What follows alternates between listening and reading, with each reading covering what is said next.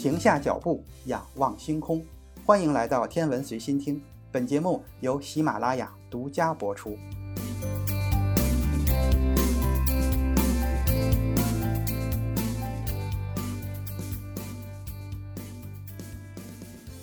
从人类文明诞生至今，对浩瀚星空的探索就是人类一直追寻的目标。天文学是一门古老的科学，在人类文明中有着重要的地位。天文学家也不满足于自己所看到的现象，他们还要探讨这些现象背后是如何形成和演化的。天体物理学随之发展起来。根据研究对象的不同，天文学分为高能天体物理、星系天文学、恒星天文学。太阳物理学、行星物理学等等，根据观察波段的不同，又分为光学天文学、射电天文学、紫外天文学、红外天文学、伽马射线天文学和 X 射线天文学等。根据探测介质的不同，又分为中微子天文学、引力波天文学等。还有许多其他分类的方法，比如说天体测量学、天体力学等等。现代的学科交叉已经让不同的学科开始相互渗透。天文学与其他学科交叉，表现出欣欣向荣的景象。天文生物学、天文统计学、天文信息学、天文地理学、时序天文学等等学科都是这么产生的。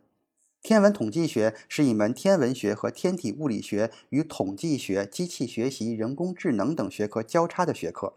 它主要作用是利用统计学及相关学科的原理和方法来处理和分析天文数据。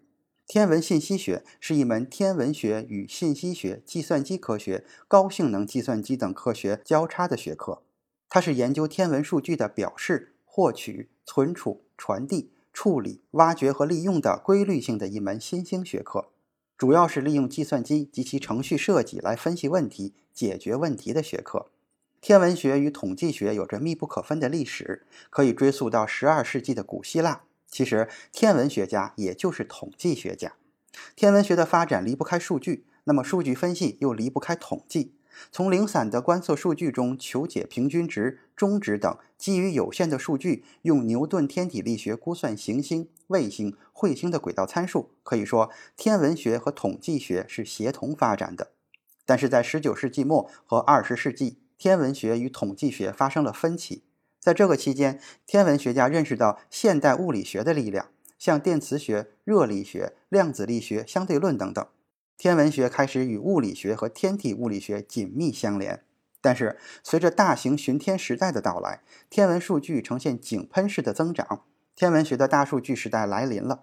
天文学家开始意识到交叉学科合作的契机，面对庞大的数据集，急需强有力的统计工具。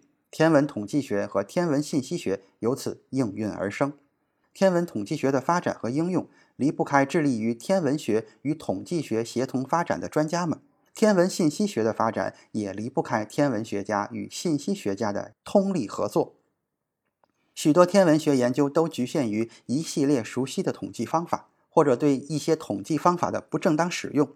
正是鉴于这种情况。各种会议、组织、工作组的成立和大学课程的设立，则致力于改变这一现状，提高天文学家的统计素养，促进天文学家与统计学家的合作。统计学在天文学上主要用于描述天文图像、光谱和光变曲线，从有限的样本推断潜在某类天体的特性，将天文观测与天体物理理论联系起来，以及与数据和科学分析的许多其他方面相联系。